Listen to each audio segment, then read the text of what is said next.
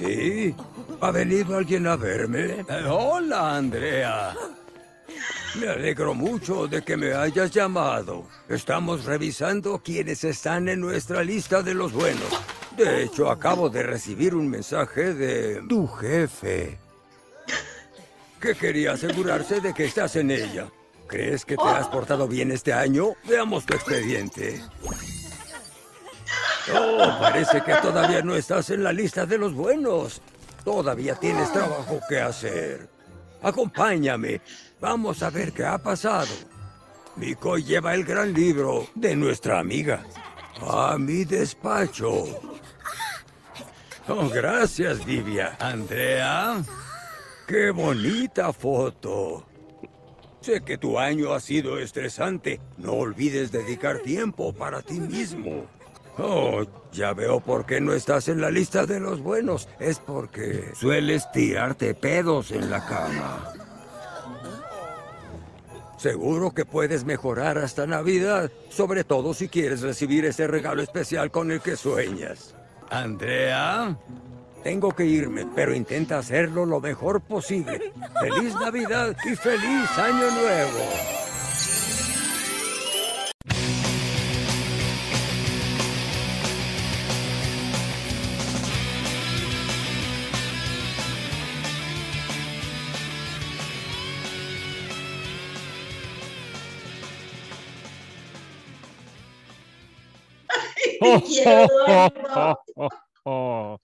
Feliz Navilam, feliz Navilam, las lameras, los lameros de todo el mundo. Ojalá reciban bonitos ¿eh? saludos como el que le regaló Santa, el viejito Pascuero, a nuestra querida Andrea, que eh, reconocía que no te has portado muy bien, ¿ah? No. Pero no es culpa tuya, es culpa de ese maldito poema del body anterior. Tírate peo nomás y por supuesto, agarrando, claro, que yo, a mí me dieron la recomendación ahí en ese magnífico libro que analizaste la, la vez pasada, Eduardo. Así que en función de eso yo apliqué, apliqué Bodrio y bueno, eso provocó que no estuviera yo chanalita lo bueno, pero en fin, algo malo que tenga una ciudad, ¿eh? eso sí. Pero por lo menos estáis brillando, estáis brillando. se, te nota, se, te nota, en la piel, Andrea, se brillo. Sí. muchas gracias por ese regalo, fabuloso. bonito, bonito regalo. Me encantó. De eh, El Viejito Pascuero. Oye, Andrea, última semana de Leyendo Martillazos del 2022. Dos episodios y nos vamos. Nos vamos de Bacalam. Eh, en este contexto navideño, viene Año Nuevo. Andrea se va prontamente al litoral central y no vamos a ver más de ella hasta el 2024, creo. no, nunca tanto no, nunca tanto, pronto, pronto estaré de vuelta por acá. Recuerden que tenemos un evento pronto, así que ahí ah, también. Sí, Andrea va y vuela, hay que recordar que tiene harto galpón en toda la región, entonces tiene que estar atenta ahí de, Eso sí, todo. Debo estarlos cuidando a todos, ¿ah? Claro que sí, muy bien. Y Andrea, así que estamos con espíritu navideño, brillando. Eh, volando entre los galpones, como siempre. También, Ha ah, sido un gran año, ¿eh? Ya compartimos la estadística el año pasado, nos ha ido bastante bien, Andrea. Fabuloso. Crecido. Y esperamos seguir creciendo también el próximo, próximo año, ¿eh? volver con más fuerzas, con más obras. Así es. Esperemos y confiemos, Eduardo. ¿eh? Esperemos y confiemos que así sea. Claro que sí. Muy bien, pues. qué te va a despedir de este año, Chuta, mira, me, voy a despedir con una tragicomedia. Ya vamos a hablar un poco acerca de una obra clásica de Eduardo, de fines de la Edad Media. Esta ha sido clasificada como una obra de transición. Ya es una obra que tiene una relevancia tremenda dentro del mundo de las artes escénicas, ya por lo que vamos a contar en un ratito más. Así que vamos a ir hoy día con la tragicomedia de Calisto y Melibea, La Celestina. ¿ya? Eh, la mayoría de la gente la conoce más por ese último nombre, pero en realidad que el título completo es ese. ¿ya? Así que vamos a hablar acerca de eh, la trascendencia de esta obra, ¿ya? porque es sumamente importante y porque marca un quiebre ahí. Y la hace, la sonora este año, Andrea, 2022. Ha sido una tragicomedia, diría yo. Tal cual, y no está ya, han pasado tantas cuestiones, Eduardo. Sí. Ha sido un año Sí, bien, bien crazy. Así es, así es. Bueno, pero tenía hartas, cosas buenas también. Así que vamos con esta obra, pues como para irnos despidiendo. Me quise despedir con un, tremendo clásico, ya, porque ha significado ya, ha sido importante en muchos sentidos. Así que vamos a, a reseñar esta obra. Bueno, contarte a ti, a los que nos escuchan, que La Celestina, o la tragicomedia de Calista y Melibea, eh, es un drama que fue publicado presumiblemente entre 1499 y 1501 en la localidad de Burgos, España. Y también atribuida a un supuesto dramaturgo cuyo nombre sería Fernando de Rojas.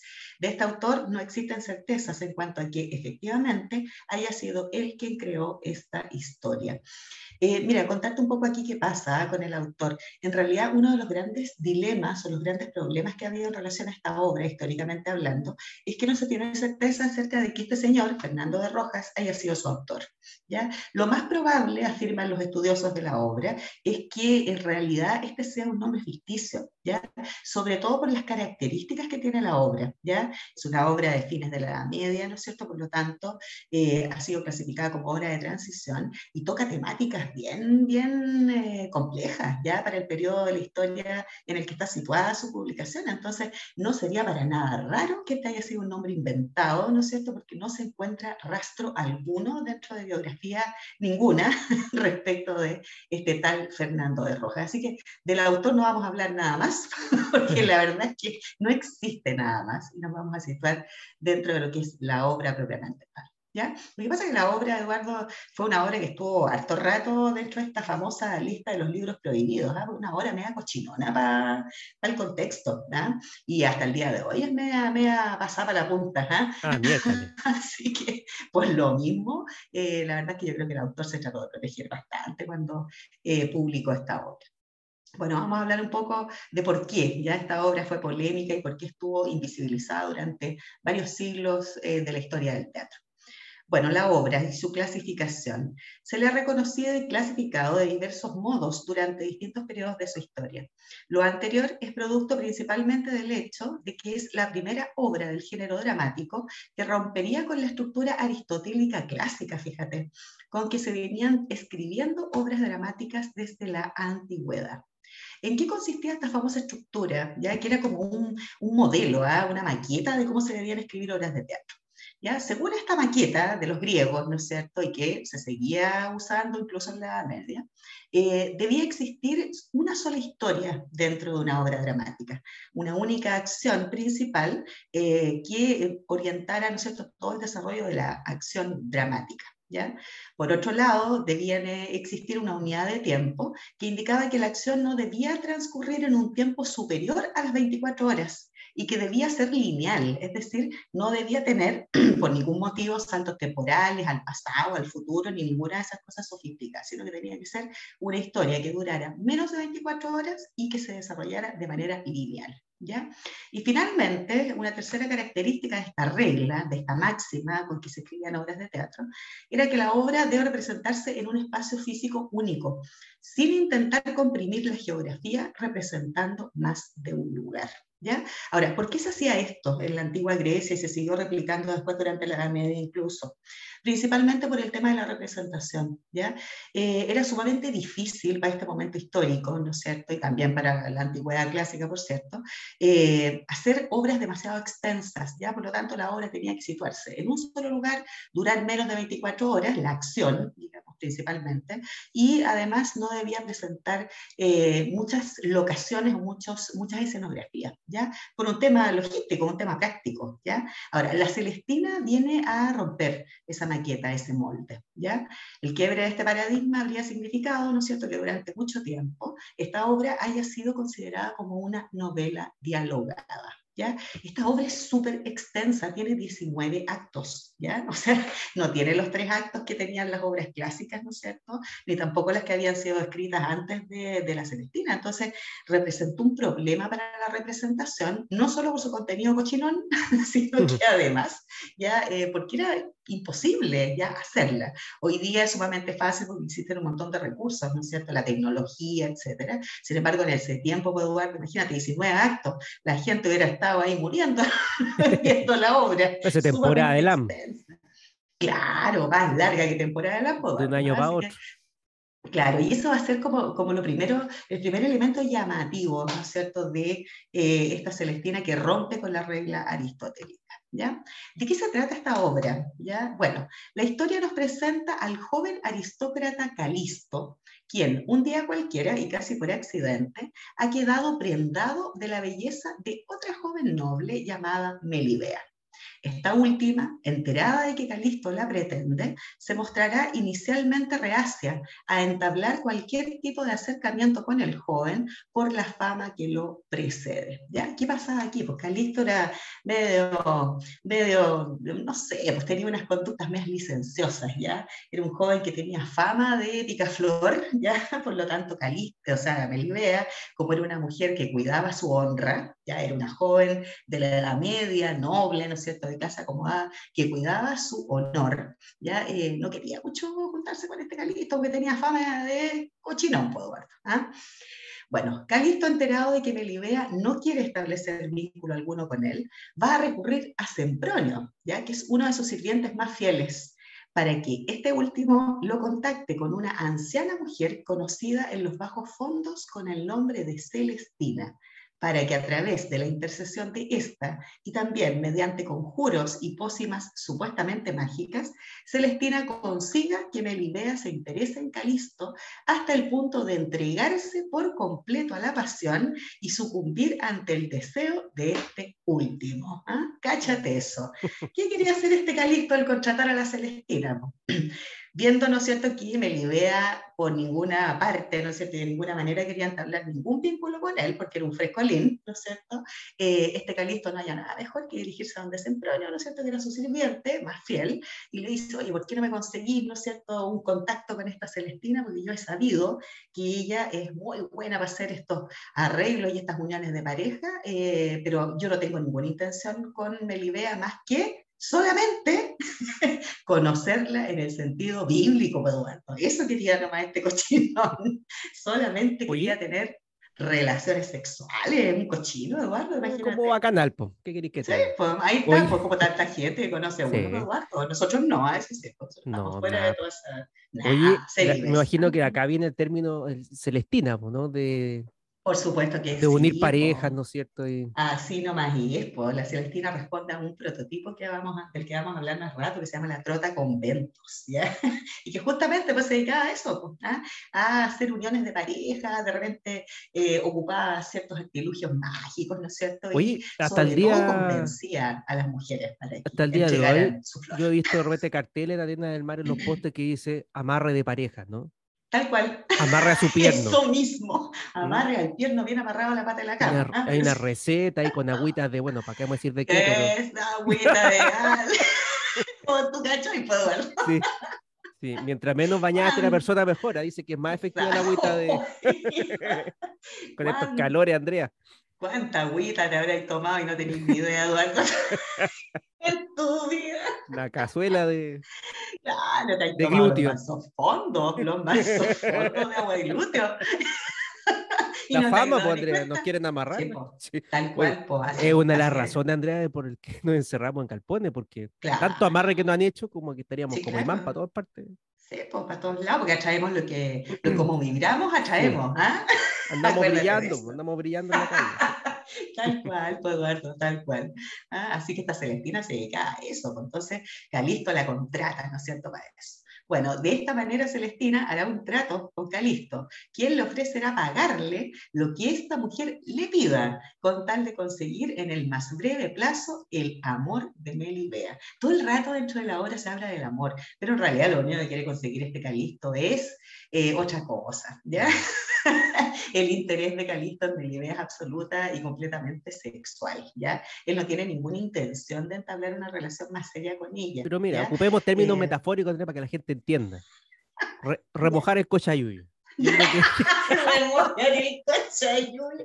Tal cual, po. Una frase medieval. Una frase medieval docta, docta. El problema era, pues, Eduardo, que esta Melibea no había recojado nunca el cochayuyo. Entonces ahí había, había una situación compleja, porque piensa tú ah, que uno de los valores fundamentales de las mujeres dentro de la Edad Media era conservar su virginidad. ¿ya? Mm. La mujer que perdía la virginidad fuera del matrimonio deshonraba a toda su familia, ¿ya? Por lo tanto, no era menor, ya lo que quería lograr este Calisto, ¿no es cierto? A toda costa, ya contratando a la Celestina, eh, más que quitarle la, la, honra a esta pobre muchacha, oye, ¿ah? Entonces, de eso trata la historia. Bueno, vamos a dejar hasta ahí nomás el argumento, después empiezan a pasar una serie de cuestiones y te las comento, Eduardo, ¿ya? El análisis, eh, bueno, esta obra históricamente ha sido considerada como polémica en diversos ámbitos, ¿ya? Primero por lo que te decía hace un rato atrás, ya está dividida en 19 actos, lo que evidentemente, como comentábamos recién, rompe con el parámetro de las obras dramáticas tradicionales. Esto era considerado como casi una herejía, romper con la regla aristotélica, sobre todo porque eh, a partir de ella se escribieron importantes tragedias que eran consideradas, como decíamos en episodios anteriores, ¿no es cierto?, obras virtuosas que elevaban el espíritu. Entonces, pegarse una ruptura, ¿no es cierto?, como la que hace este autor, ¿no es cierto?, presumiblemente Fernando de Rojas, y en vez de tres actos, poner 19, pues Eduardo, ya significa una, una polémica mm. importante. ¿Ya? Eh, por otro lado, el tema de la autoría, ¿no es cierto? Eh, se presume que se construyó la figura de un autor ficticio para encubrir a quien presumiblemente habría creado una obra de temática controversial. ¿ya? Incluso fíjate que esta obra durante alto rato fue denominada o clasificada como un libro pestífero. cállate eso, libro pestífero. Pero ¿sabes por qué?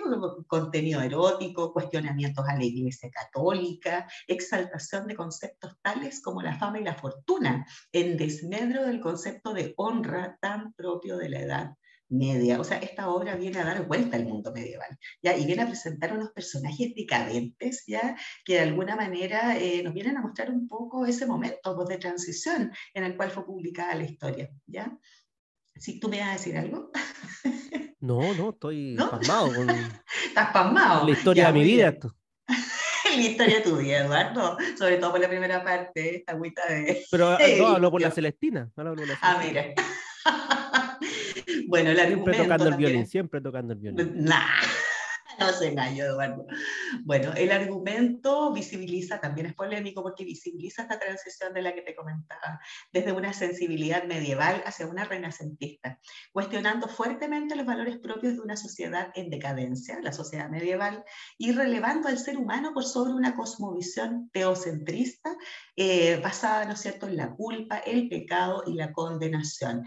Fíjate, Eduardo, que bueno, a lo largo de la obra, ¿no es cierto?, cuyo argumento es bastante extenso por los 19 actos que te comentaba hace un rato atrás. Aparecen otros personajes más, ¿ah? aparecen unas prostitutas, que eran unas chicas, ¿no es cierto?, que trabajaban y vivían ahí en la casa Celestina, porque la Celestina no se, no se contentaba solamente con unir parejas, sino que además tenía un prostíbulo, ¿ya? Y aparecen estas prostitutas eh, generando discursos, ¿ya?, o textos que tienen relación justamente con esto último, ¿ya? Con esta cosa de cuestionar esta sociedad en decadencia, las diferencias entre los estamentos sociales, eh, hablando acerca de lo corrupta que es la Iglesia Católica, ¿no es cierto? O sea, se mandan unos textos y unas reflexiones en relación al momento epocal en que fue publicada la obra que francamente hacen comprender por qué el autor haya inventado este nombre Fernando Rojas para publicarse, ¿ya? Hay unos textos muy potentes ahí que tienen que ver con hacer un análisis profundo acerca de la crisis de la sociedad medieval y su decadencia y finalmente su caída, ¿ya? Ahora, los personajes, como te decía, por tratarse de un drama, eh, se presentarán personajes de distintos estamentos de la sociedad. ¿ya? Estas prostitutas, por un lado, ¿no es cierto? Celestina, Sempronio, Pármeno, que son sirvientes, son gente que representa la clase más baja, ¿no es cierto?, de la sociedad medieval. E interactúan, ¿no es cierto?, con Calisto y Delibera, que son nobles, ¿ya? Lo que marcará diferencias existentes entre estas clases, ¿no es cierto?, o estos grupos sociales, ¿verdad? Eh, y también quedarán al descubierto las inequidades eh, de una sociedad profunda y radicalmente desigual. Ya estamos hablando de la sociedad medieval, donde existía, ¿no es cierto?, esta estructura eh, piramidal, ¿no es cierto?, donde los señores feudales y los nobles eran los que la llevaban y los otros estaban prácticamente al servicio de todos sus deseos y sus necesidades. Pues entonces, finalmente, eh, lo que muestra la obra es un poco eso. ¿ya?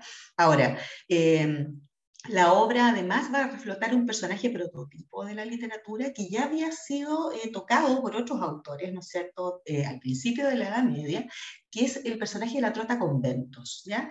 ¿Qué hacían las trota conventos? Ojo que las trota conventos eran personajes históricos, ¿ya? Existieron efectivamente dentro de muchos países de Europa durante toda la Edad Media. Eran mujeres, como la Celestina, que se dedicaban a, a, a correr. a correr, batallas pero corrían de convento en convento, ya donde estaban recluidas estas muchachas de buena familia, ¿no es cierto?, para eh, llevar y traer recados, ¿no es cierto?, de estos jóvenes nobles que querían conocerlas, ¿verdad?, eh, carnalmente. Entonces, por eso se llamaban la trata convento, porque eran mujeres que se dedicaban a esto, a ir de convento en convento, en convento llevando estas, estas peticiones de estos jóvenes, ¿no es cierto?, que lo único que querían era acceder carnalmente a estas pobres muchachas, ¿no es cierto?, que estaban recluidas en los conventos. Y además, por otro lado, también las conventos le hacían la movida, ¿no es cierto?, a algunos miembros de la iglesia, ya, algunos sacerdotes con algunas chiquillonas ahí. Esas acusaciones yo no creo en eso, Andrea, yo creo que eso es puro mito nomás. Entonces, mira, o sea, de eso se trata la obra en definitiva, de un cagüín ahí que termina, pero de lo más mal que existe, ¿ya? Porque por eso que es una tragicomedia, ¿no es cierto? Porque al final termina de una manera pavorosa, suicidios de por medio, ¿no es cierto? Una serie de cuestiones súper, súper violentas, ¿ya? Que dan cuenta un poco eh, de hasta dónde, ¿no es cierto? El ser humano es arrastrado por sus pasiones y las consecuencias que ello trae, ¿no es cierto? Muy medieval también el mensaje, ¿no es cierto? Esta cosa de limitar la acción a través del miedo, ¿verdad? Si tú haces esto, te va a pasar esto otro, ¿verdad? Eso ya hemos hablado en varios episodios anteriores. Así que bueno, el mérito de la obra funciona como un testimonio de lo que se denomina en literatura la descristianización del teatro, ¿ya? Abriendo camino para que en épocas venideras el arte dramático volviera a ocupar un lugar de relevancia en la escena cultural de las distintas sociedades, ¿ya? Hay que decir que durante la Edad Media, Eduardo, el teatro se anuló casi por completo. Lo único que se hacían era lo que se denominaban autos sacramentales, que eran unas representaciones bastante poco felices de algunos episodios de la Biblia, ¿ya? Ese, ese era el teatro medieval, ¿ya? Muy cristiano, con temáticas así como eh, asociadas a pasajes de la Biblia de momentos importantes del año litúrgico, contra tú, qué sé yo, pues Semana Santa, ah, representación autosacramental de Semana Santa. Después, Navidad, misma cosa, y nada más, pues. Durante mil años, particularmente, y prácticamente no se hizo teatro, ¿ya? Durante la Edad Media, por las razones que comentábamos hace algunos capítulos atrás cuando hablábamos de la comedia. Pues se consideraba que el teatro era un arte peligroso, ¿no es cierto? Un poquito profano, que colindaba ahí con algunas cosillas que no era bueno visibilizar. Y la Celestina va a funcionar como un elemento de descristianización del teatro y de poner en la palestra nuevamente, ¿no es cierto?, las artes escénicas. Así que eso respecto de la Celestina es lo que te quería compartir a ti y a quienes nos escuchan el día de hoy. Mira, Andrea siempre nos trae obras bien subversivas. Será porque ah. con algo implícito, algo nos quiere decir, algo nos quiere decir con toda esta pues, obra. Por supuesto, por supuesto. que andemos trotando. Vayan a trotar, vayan a trotar, hagan deporte. Claro, vamos trotando, sí, pues. bueno, volver, o sea, volver un poco a, leer estas obras es la invitación, ya a conocerla, ¿no? Porque generalmente la gente la tiene por una obra como muy eh, clásica, muy antigua, pero en realidad la obra es bastante eh, interesante, ¿ya? Porque toca, toca temas polémicos y toca situaciones súper humanas, ¿ya? Y, y, también de repente desde un prisma o desde una perspectiva bien jocosa y bien trágica a la vez. Esa es como la gracia, ya dentro, a lo largo de la obra colinda siempre, ya lo trágico y lo cómico, de ahí su, su denominación. Así que eso es lo que te quería compartir, Eduardo, el día de hoy. Ahí Bonito regalo de Navidad para las lameras y los lameros, pondría. Te las mandaste. Ahí tenés vamos a decir al viejito que eres una buena persona. Y que vas a sabanear desde ahora en adelante para no tener esos problemas en el hogar. en el hogar. Eso, muy bien, muy bien. Regalos, regalos, mira, el, el, lo que pedí. ¿Ah? el mayor regalo, Andrea, va a ser salir de ese galpón en el cual estás encerrada todo el año, analizando, reseñando estas increíbles obras que traes y te vayas a central nomás entre medio de las tomas, hacerte camino ahí y ir a tu monasterio, pues, Andrea. Cuidadito con las trotas. Claro que sí, para monasterio. Están, están- con propuestas van a llegar. Eso, también. Bien, a saber tú, pues, ah, a nadie le falta Dios, dice la gente creyente. Oye, Andrea, gracias. Gracias eh, de verdad por este año, ¿ah? que no ha sido, lo decíamos, sí, sido un año bien complejo con harta, hartos vaivenes. Sí, sí. Eh, la tirolesa se ha movido harto. Cosas buenas, malas, más o menos, tragedias, Eso. comedias, Así es. pero hemos estado firmes junto al pueblo. Firmes junto al pueblo hemos estado. Andrea. ¿ah? Como siempre. Eh, pues, sacándole el trote al AM. Y eh, bueno, viernes, último episodio. Aclarar, Andrea, porque hay gente que estuvo Oh. molesta con nosotros, que dice que, ¿Ah, sí? eh, que mentimos. mentimos porque nunca hubo un recital de Weichafe en el Trotamundo, Andrea. Nunca hubo, pues, así Yo no sé dónde nos fuimos a meter. Porque yo me acuerdo que fuimos a ver a alguien, pero no era Weichafe. Fuimos a ver a alguien. Quizá en qué sí, estado estábamos, Andrea. No, claro, yo creo que eso fue producto de nuestra ya eh, cansancio de, de este momento Sí. del año. Que alucinamos, ¿ah? nos, tomamos, nos tomamos una cuestión y, y perdimos el sentido. ¿ah? Metimos juramos local. que fuimos, y juramos que fuimos, por Eduardo, y no fuimos nada. No es que estemos mintiendo, sino que efectivamente no nos dimos ni cuenta, ya no sabemos ni lo que hacemos. Sí, Eduardo, por eso se necesitan las vacaciones, pues. Las Eso, vacaciones son urgente. necesarias. Tal cual. Oye, Andrea, Así gracias. nomás, ¿eh? Gracias, gracias, gracias. y Gracias nos vemos el viernes para despedirnos Eso. con todo de este 2022, Andrea. Nos vemos. Fabuloso. Nos vemos. Chao. Chau.